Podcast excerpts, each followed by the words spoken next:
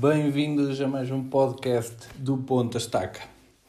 Hoje continuaremos com o nosso tema uh, Moneyball, uh, que é o tema da sexta-feira, e que continuaremos uh, hoje com uma participação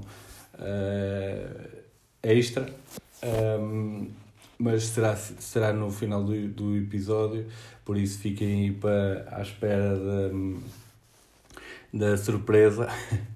para alguns, uh, quem o conhece não é surpresa, um, mas mais à frente falarei.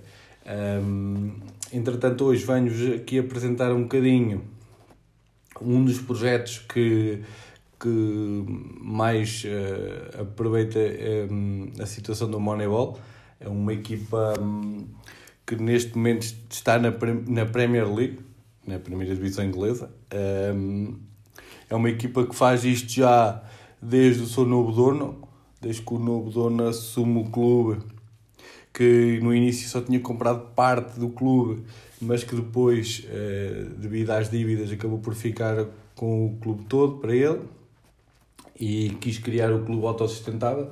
Clube esse que é o Brentford, eh, que está na primeira divisão agora e que, ao que tudo indica, vai manter pela primeira época na, na Premier League, vai manter, uh, o que é muito bom para o clube e para aquilo que o clube procura e, e quer alcançar. Um, ehm, depois de, de, de, ressaltar que ele, eles não têm, por exemplo, este Brentford não tem formação, só tem uma equipa B, eles não fazem formação porque quando tinham formação equipas grandes como o Chelsea, Manchester United, City, uh, Arsenal e assim outros clubes grandes, vinham à formação e roubavam as pérolas do Brentford e eles acabavam por não dar seguimento da formação depois até à, à equipa principal que era o, o que era um, pretendido pelo Brentford. Uh, e depois por valores que eram irrisórios e que depois vieram-se a tornar grandes jogadores. Um, e então o Brentford optou pela política de não ter formação. Tem uma equipa B que, pronto, que, que eles têm alguns jogadores que vão adquirindo a custo zero e que vão lá rodando para, para terem minutos, mas o intuito é sempre depois de os valorizar e vendê-los muito mais caros.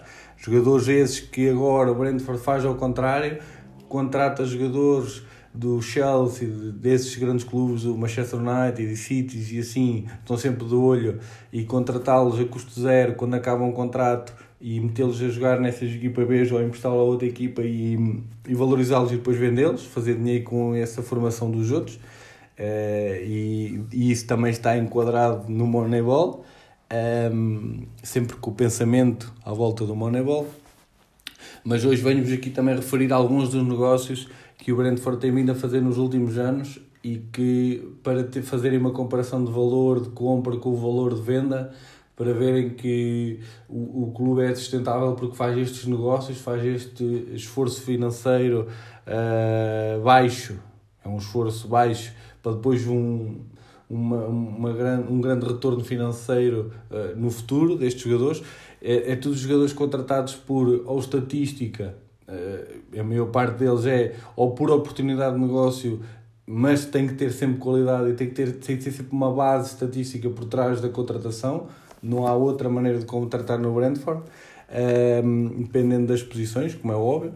Um, ehm, e trago-vos aqui alguns exemplos uh, de, de jogadores uh, que, que passaram pelo Brentford com, com grandes vendas. O primeiro, os primeiros que eu vos, há muitos e podia-vos trazer aqui três horas disto que há, há, muitos, há muitos episódios disto, há muitos, uh, muitas transferências em custos valores tipo valor zero que os contrataram a custo zero e que os venderam por um, dois, três milhões, um, eh, por um milhão, por meio milhão, mas é sempre valor, porque contrataram-nos a custo zero, sabe? E então isso hum, traz, traz dinheiro ao clube, e é assim que eles vêm, e fora os ativos que neste momento eles têm, uh, fora esses ativos, uh, o clube neste momento, só para terem uma ideia, só para terem uma ideia e uma noção, o clube está avaliado em 230 milhões, Uh, com jogadores contratados. Este ano há uma, foi, houve um, maior, um, um bocadinho maior investimento por parte do clube, mas não foi nada de por ir além, comparado com os outros clubes da, da, da Premier League. E, por exemplo, vou-vos dar aqui alguns exemplos, como já falei, do, de transferências que deram mais rentabilidade ao clube. A primeira que vos falo é de James Strakowski, que é um central que joga no Burnley agora e que foi vendido do Brentford para o Burnley e que ainda lá permanece no Burnley, que foi adquirido e aqui não se sabe bem o valor ao certo que foi contratado, mas daquilo que eu pesquisei um bocadinho para tentar saber, foi na ordem dos 50 mil euros por aí, que ele jogava na altura jogava no Oldham uh, Athletic, uh, clube onde se formou.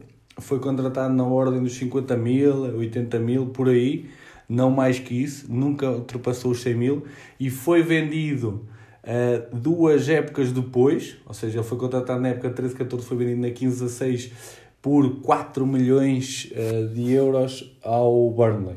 Isto é o primeiro exemplo que vocês veem e hoje o valor de mercado deste James Trawoski um, é de 22 milhões, que já baixou devido à idade, como é óbvio. Uh, depois temos aqui outro exemplo, um, Scott Hogan, Uh, um jogador agora que está mais. teve aqui muitos empréstimos pelo meio e está a passar uma má fase neste momento e, e descendente da sua carreira, mas na altura o Brentford contrata-o por 950 mil euros e né, três épocas depois, três épocas depois vende-o ao Aston Villa por 10 milhões e meio, mais uma grande transferência por parte do Brentford é, é incrível a valorização rápida destes jogadores.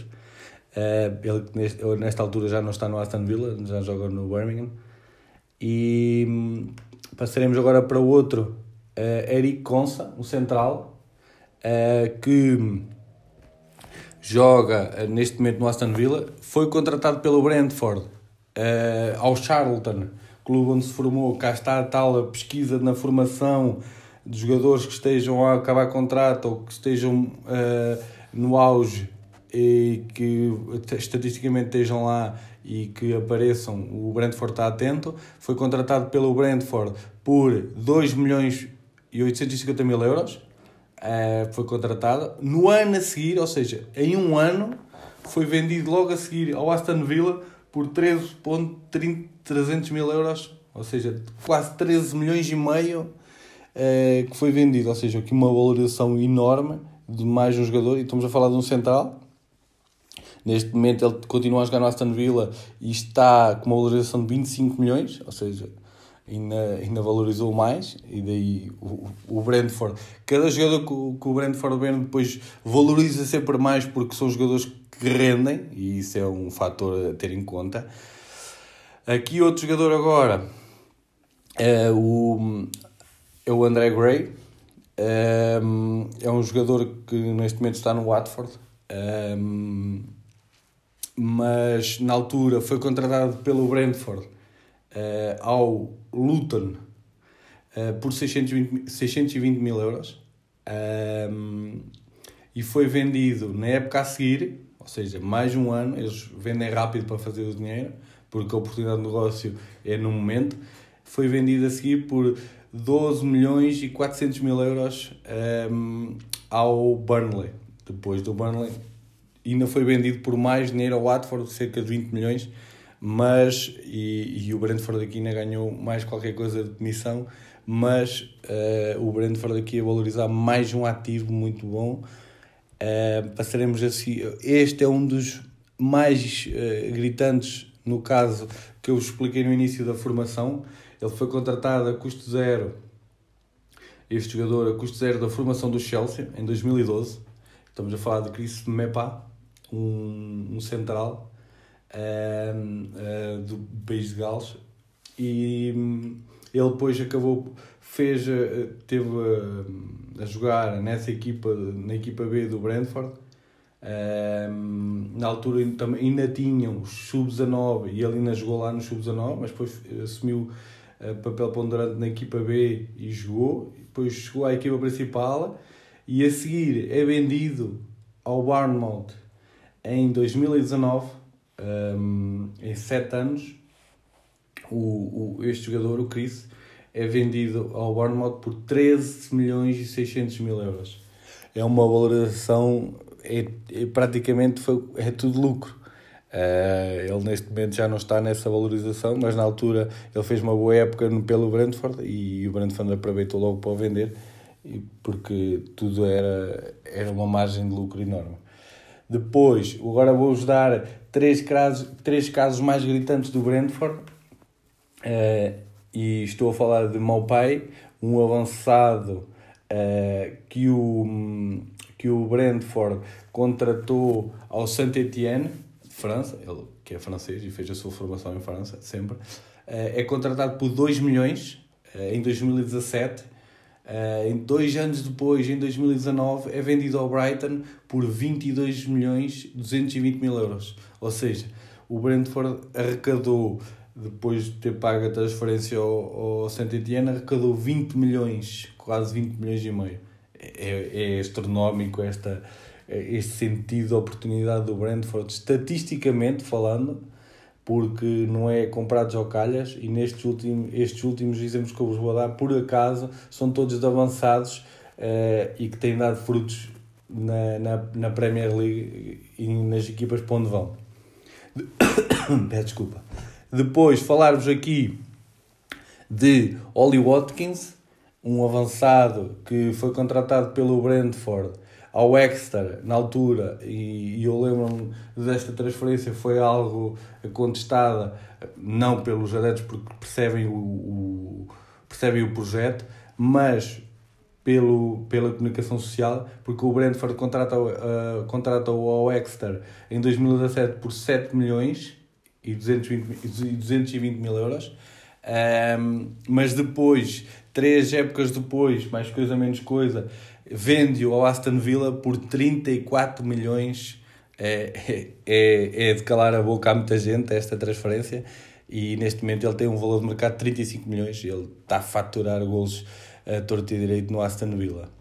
O último é Benarama, um argelino que o Brentford contrata ao Nice por 1.700 mil euros, ou seja, quase aqui nem chega aos 2 milhões. Um, a seguir empresta ao West Ham com uma taxa de empréstimo de 4 milhões e 400 mil euros, ou seja, só aqui na taxa de empréstimo já estava a ganhar, mas não contentes, o West Ham contrata-o porque vê valor no jogador, um jogador jovem, uh, contrata-o em 2021, ou seja, na época passada contratou em janeiro, e no qual desembolsou uh, eh, 23 milhões e 100 mil euros para o Brentford. O Brentford aqui, uh, o Brentford aqui uh, arrecadou 27 milhões e meio numa transferência só, se contarmos com o empréstimo. É muito dinheiro para, para um jogador que tinha, tinha sido contratado por 1 milhão e 700 mil. É, é muito pouco. Um, ehm, e assim vos deixo com um bocadinho dos exemplos do que é que é um Moneyball, do que é que é procurar jogadores e, e se vocês tiverem atenção, eh, eu, por exemplo, nos meus radares tento sempre apresentar jogadores que são uh, algo mais baratos ou, ou que estão ali em voga, que é para poderem, para as equipas olharem para eles para ver se se podem fazer um bocadinho isto, e, e, a, minha, a minha ideia é sempre esta do Moneyball, era contratar estes jogadores mais baratos, um bocadinho como o Sporting faz agora, a uma escala um bocadinho mais elevada, porque tem pago uh, preços um bocado elevados por alguns jogadores, a meu ver, mas uh, agarrar aqui, olhar para dentro e agarrar nos jogadores que têm e vendê-los depois, valorizá-los e vendê-los por um valor uh, muito, muito maior, muito mais astronómico e, e com isso dar rentabilização ao clube, fazendo com que o clube depois não tenha um, ehm, passivos astronómicos e, e, se, e o clube ficar autossustentável. Uh, espero que tenham gostado.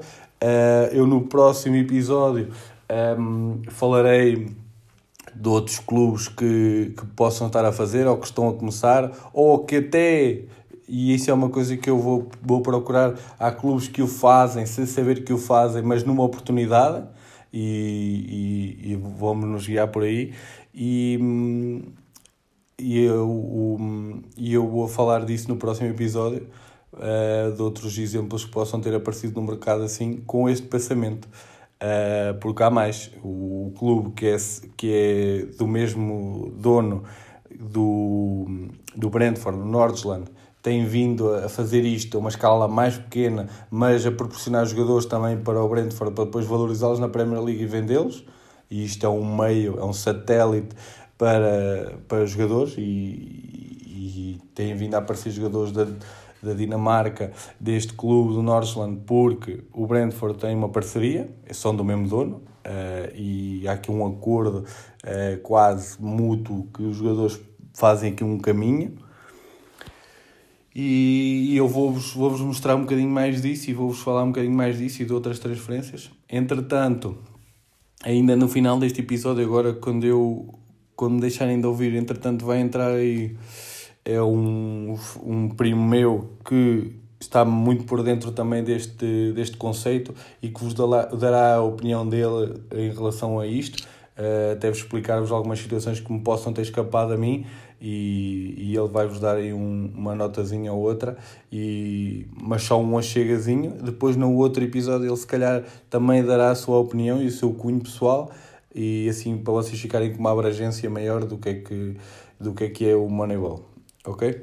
Então fiquem por aí, que ele vai, vai estar aí e, e até o próximo episódio. Olá, eu sou o Elton e desde já quero deixar o meu agradecimento ao meu amigo Diogo por ser o seu primeiro convidado do seu podcast. O Diogo convidou-me para termos aqui uma conversinha rápida e curta do conceito Moneyball, outra visão de ver as coisas para além da dele. Então, um, ehm, o podcast, se vocês quiserem, baseia-se em quê? Baseia-se em criarmos um, ehm, uma equipa competitiva com base em números e estatísticas. O que é que acontece? Regra geral, uh, o departamento de prospecção dos clubes do futebol, uh, volto a dizer, em geral, baseiam-se em quê? Baseiam-se em assistências e baseiam-se em golos. No conceito de Moneyball não se passa assim. No conceito de Moneyball, nós procuramos jogadores, um, ehm, nós procuramos jogadores de baixo rendimento, de baixo rendimento, de, perdão, de, de alto rendimento, jogadores de alto rendimento, mas com mercado baixo, assim é que é. Ou seja, nós procuramos um jogador uh, que não assistiu, que não assiste para golo, mas que criou aquela jogada. Nós procuramos aquele jogador que fez aquele passo mais vertical que deu aquela assistência para golo. Aquele jogador que sofreu aquele penalti que originou o gol da seguida. Estou a entender? Um, isto geralmente uh, passa despercebido na maior parte das pessoas. E estes jogadores estão, estão escondidos, têm um mercado baixo, mas fazem toda a diferença um, numa equipa de futebol. Depois, o que é que eu vos queria dizer? Vocês podem pegar no Brentford, que é um clube referência no que toca ao Moneyball. O Brentford, que atualmente milita na Premier League, eh, na altura que estava na terceira divisão, foi contratado por um senhor chamado Matthew Beham. Vocês não conhecem, atualmente é o dono maioritário do clube. Ele, na altura, ehm, quando o clube estava na terceira divisão, e antes de comprar o clube, ele ganhou muito dinheiro com apostas desportivas. Ok? E, e ele, com, com esse método com essa experiência que ele tem com estatísticas, com números, um, ele pegou no clube, na terceira divisão, uh, começou a comprar jogadores uh, neste conceito que eu já vos expliquei anteriormente e conseguiu vendê-los por 3, 4, 5 vezes mais. O que é que aconteceu? O Brentford veio por aí acima, a subir, a escalar sempre a divisão e atualmente está na Primeira Liga, está a fazer um, enorme campeonato e tenho a certeza que se vai manter na Premier. Depois vocês também têm o Notes Country, foi comprado por dois irmãos. E quem são esses dois irmãos? Esses dois irmãos são donos, nada mais, nada menos do que a Football Radar. Quem não conhece, ou quem está mais dentro do futebol, sabe que é uma empresa que fornece dados para empresas desportivas, para quem faz apostas desportivas. Ou seja, eles têm todos os números e mais alguns. O clube, na altura que eles compraram, Um, descobri um jogador, nomeadamente ele português, Ruben Rodrigues, que estava completamente perdido no segundo campeonato da Holanda, na segunda divisão da Holanda. O que é que acontece? Eles contrataram-no para o Notes Country, baixo custo, um, e nesse mesmo ano ele foi nada mais nada menos do que considerado o melhor jogador desse ano do campeonato inglês. Ok? Este clube tem um carinho especial, é um dos clubes mais antigos uh, do futebol uh, mundial. Depois, por fim, quero-vos deixar a recomendação de darem uma espreitadela no filme Moneyball, protagonizado por Brad Pitt, um, porque este conceito não só pode ser aplicado no futebol, como no beisebol, que é o que se passa nesse filme. Eu não vos vou estar aqui a fazer um resumo, dá uma espreitadela e depois tirem as vossas próprias conclusões, mas pode ser usado tanto no futebol, como no beisebol, como no hockey, como na NBA. Este conceito serve para qualquer tipo de desporto. E pronto, e é isto. Eh, caso tenham alguma dúvida, vão ao Instagram do Ponta Estaca, deixem, a sua, de, deixem as vossas perguntas que o Diogo vai, vai certamente vos atender a todos e vos explicar melhor se tiverem alguma dúvida acerca deste grandioso conceito que se eu pudesse uh, ainda não ainda não perdi esse sonho que é de estar dentro de um clube a tempo inteiro e poder aplicar este conceito maravilhoso que é o Moneyball. Com isto despeço-me, um grande abraço a todos, obrigado Diogo, uma vez mais, e vemo-nos em breve